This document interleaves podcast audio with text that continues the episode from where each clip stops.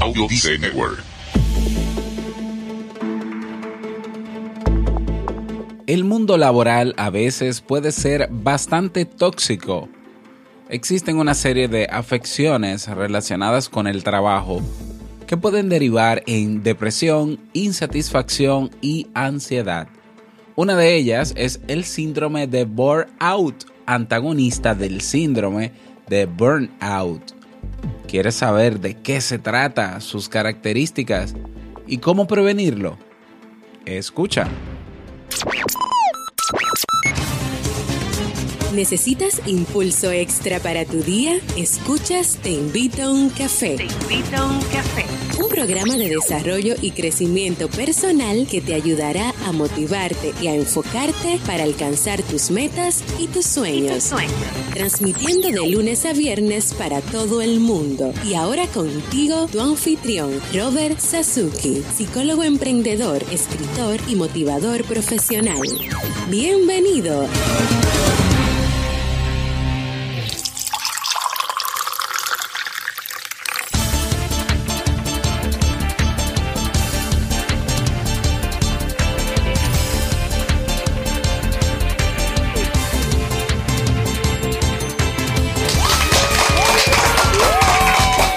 Hola, ¿qué tal con esa energía positiva y esos aplausos?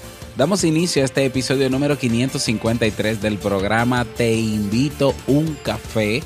Yo soy Robert Sasuki y estaré compartiendo este rato contigo, ayudándote y motivándote para que puedas tener un día recargado positivamente y con buen ánimo. Esto es un programa de radio bajo demanda o popularmente llamado podcast y lo puedes escuchar cuando quieras, donde quieras y como quieras. Solo tienes que suscribirte y así no te pierdes de cada nueva entrega.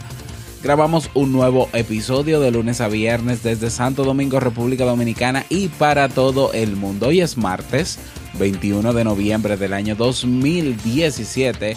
Si todavía no tienes tu tacita de café, tu bombilla con tu mate, tu poquito de té o tu taza de chocolate o tu vaso de agua, pues ve corriendo por eso, ¿no?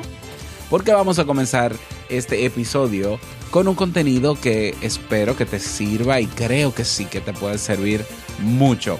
Hoy escucharemos la frase con cafeína, ese pensamiento o reflexión que te ayudará a seguir creciendo y ser cada día mejor persona. El tema central de este episodio, síndrome de burnout o aburrimiento en el trabajo.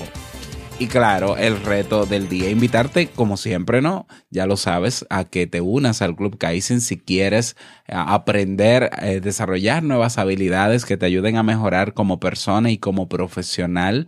Pues ahí tienes los cursos del Club Kaizen, tienes los webinars, tienes pues eh, materiales descargables, la biblioteca, acompañamiento personalizado, están los episodios de Emprendedores Kaizen donde encuentras testimonios de emprendedores, eh, su lado humano, su lado imperfecto, ahí lo tienes también en el Club Kaizen. Si no has tenido la oportunidad de suscribirte, puedes hacerlo por un mes, probar y listo, y, y darte de baja cuando quieras. Así que para hacerlo, clubkaizen.org. Bueno, recordar eh, dos cosas. A los dominicanos que nos vamos a reunir, a los dominicanos que están en la isla, que van a estar en la isla en el mes de diciembre, el sábado 16 de diciembre a las 3 de la tarde nos vamos a reunir a tomarnos un café para hacer un cierre del año, pero para vernos las caras y conocernos. Ya casi, casi, eh, eso es el lenguaje dominicano, ya casi, casi le estoy diciendo eh, um, el lugar. Estoy esperando unas confirmaciones del lugar y demás, pero va, anota la fecha, 16, sábado de diciembre. A las 3 de la tarde. Así que ve anotándolo por ahí hasta que te diga ya el lugar donde lo vamos a hacer. Y segundo, recordarte que estoy buscando cinco personas que durante todo el año 2018 quieran emprender y no lo hayan hecho o en el caso de que hayan comenzado estén un poquito estancados o simplemente no sepan hacia dónde seguir.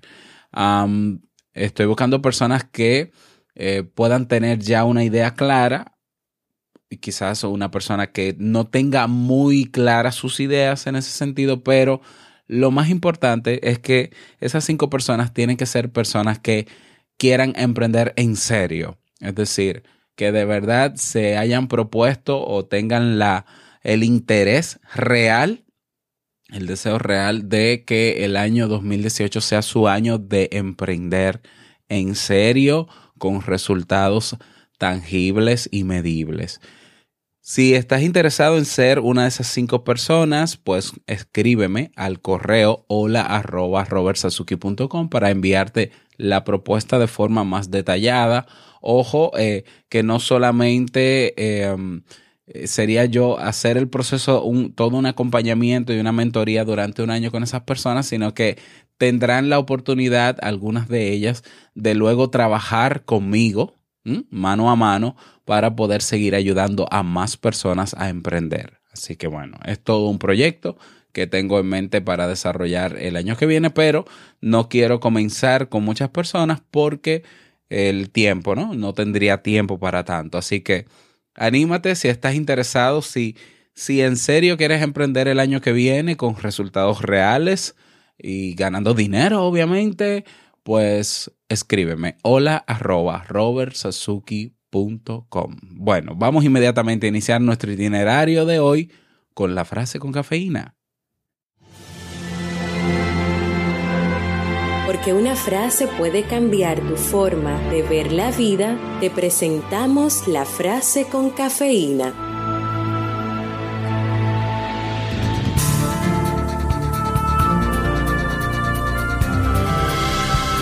La recompensa del trabajo bien hecho es la oportunidad de hacer más trabajo bien hecho. Edward Salk.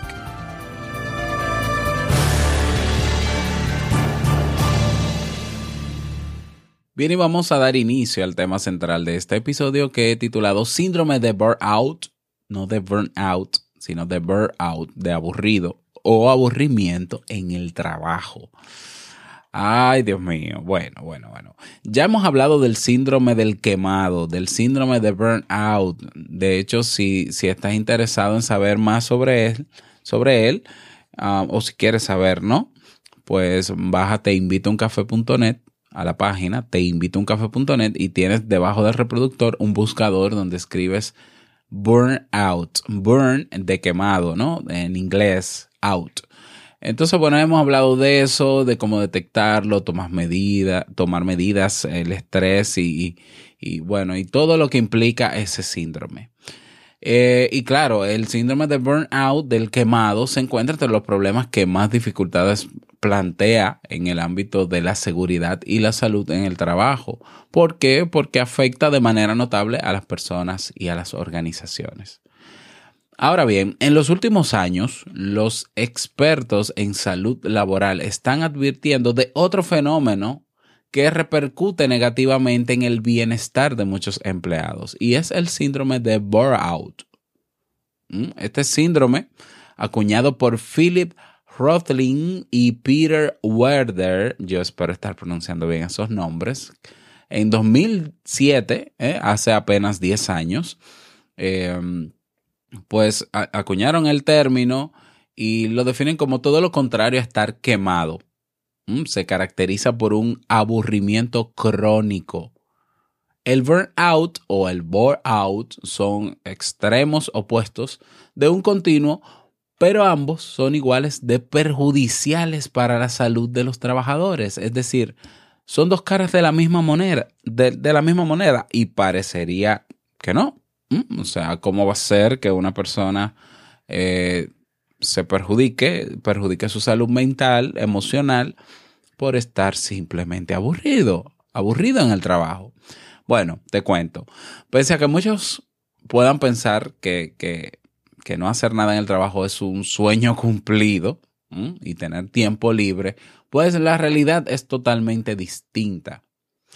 La obligación de estar en un trabajo durante horas sin saber qué hacer es una situación desmoralizadora o desmoralizante. Además, el síndrome de burnout mm, puede desencadenar lo que los expertos en recursos humanos denominan presentismo laboral. Mm. De eso pudiéramos hablar más adelante. Si te interesa que hablemos de presentismo, pues escríbeme y con muchísimo gusto preparo un tema sobre eso. Un estudio de Dan Malakowski concluyó que el 33% de los encuestados opinaba que su trabajo no presentaba desafío alguno y que pasaban un promedio de dos horas al día para matar el tiempo en redes sociales. La misma investigación afirmó que el 15% del personal de las oficinas a nivel mundial le aburre su trabajo. Otra encuesta, esta vez de la consultora TMI, descubrió que el 80% del personal no se sentía involucrado en su trabajo, estaba indiferente frente a los éxitos y fracasos de su organización. O sea que no estamos hablando de cualquier cosa. ¿Cómo, se, ¿Cómo se manifiesta este síndrome? El burnout tiene tres características que sus autores eh, pues describen en su libro El nuevo síndrome laboral burnout, publicado en 2009. Y son los siguientes. Número uno, la infraexigencia con, tarea, con tareas repetitivas y monótonas. Realizar tareas sin sentido. Da la sensación de poder rendir o no estar dando todo lo que uno puede dar. Es una, una sensación de estar desaprovechado.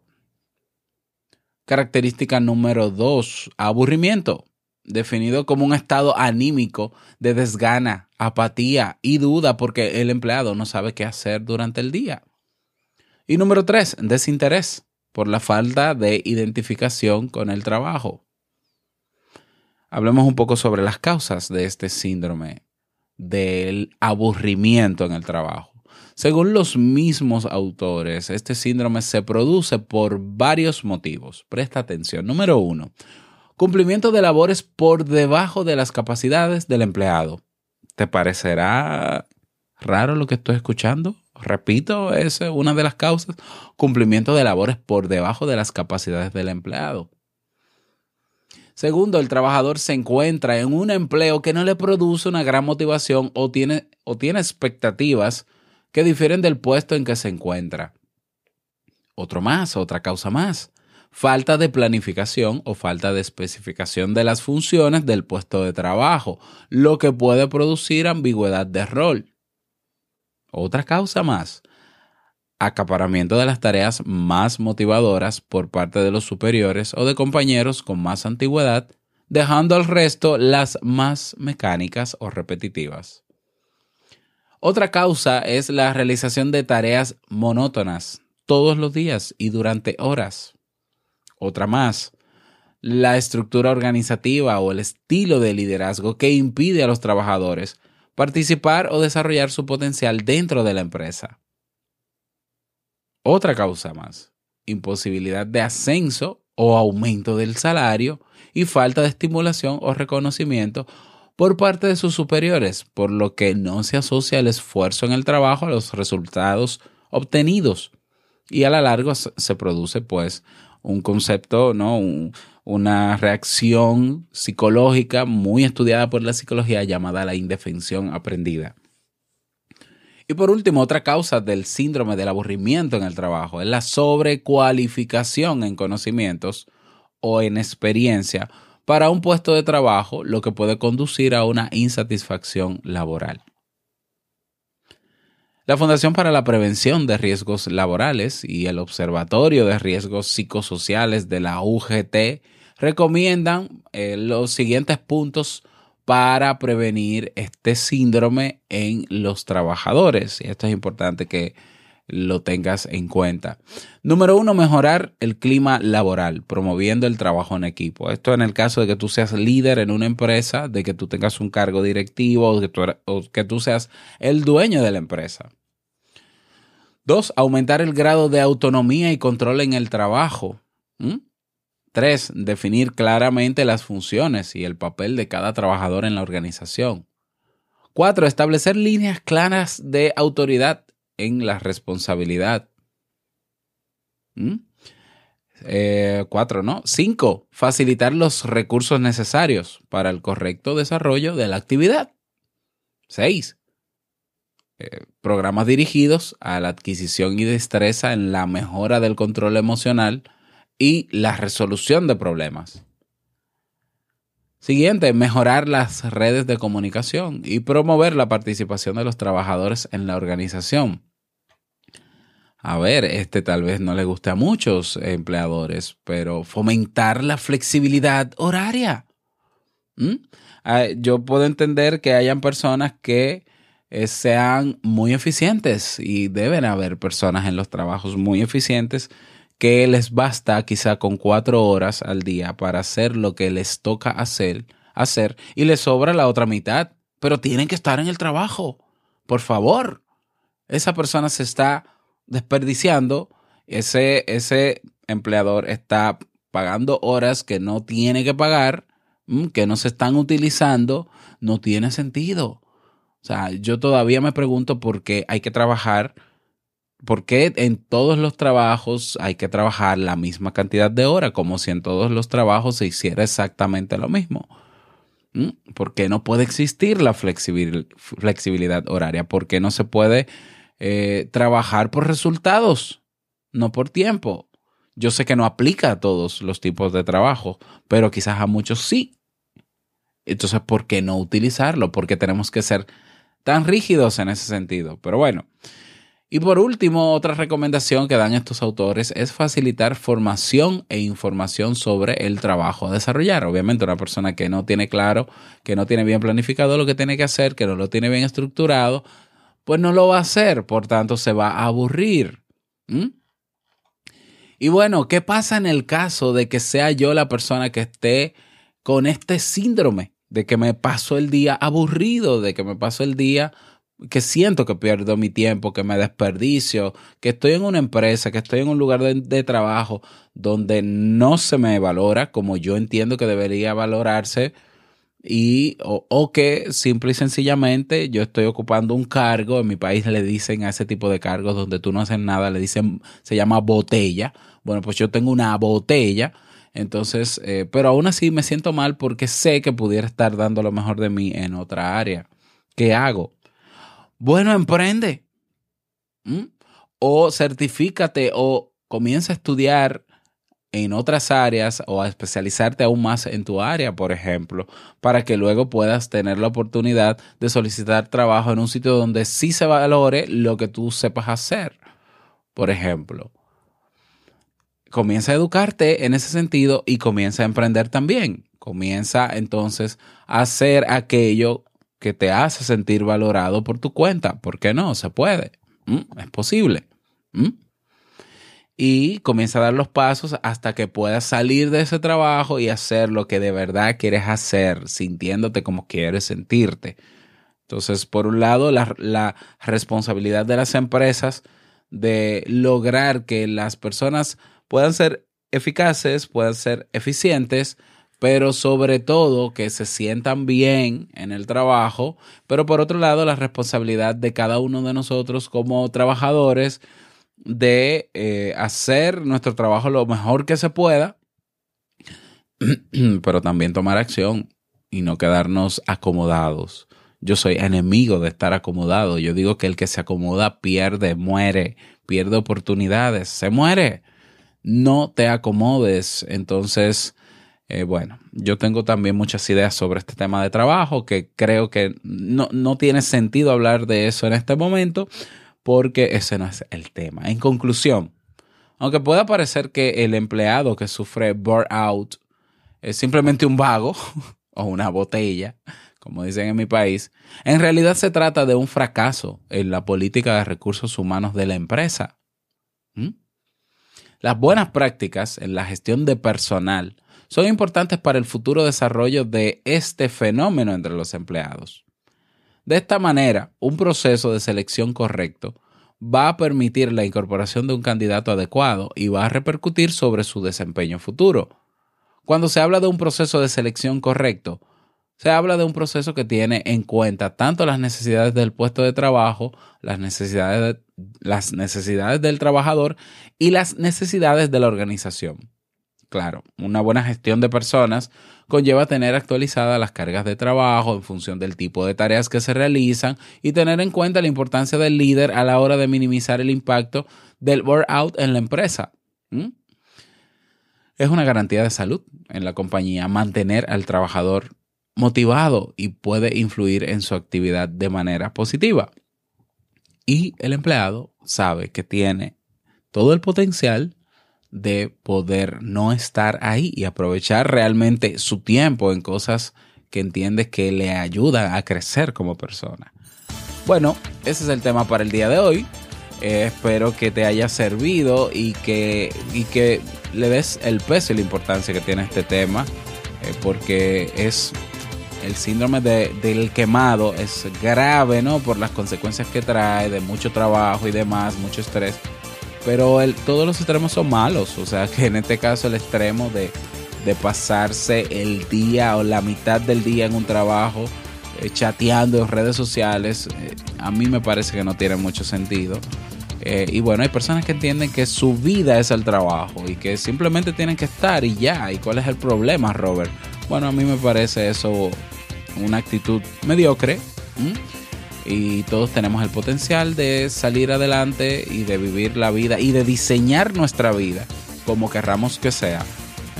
Independientemente de cómo vivan los demás y esa es nuestra, nuestra responsabilidad. Ese es el tema para el día de hoy y bueno, si quieres sugerir algún tema, si quieres que ampliemos sobre esto, si quieres que hablemos de un tema relacionado, no olvides escribirme al correo hola arroba y yo con muchísimo gusto pues lo tomo en cuenta.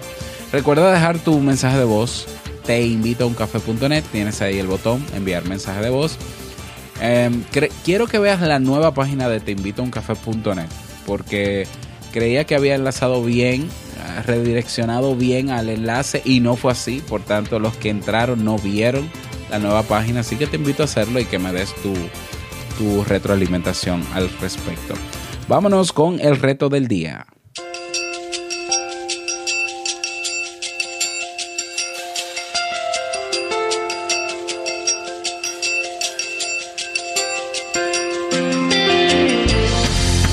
el reto para el día de hoy. Vamos a ver. Eh, hoy es un.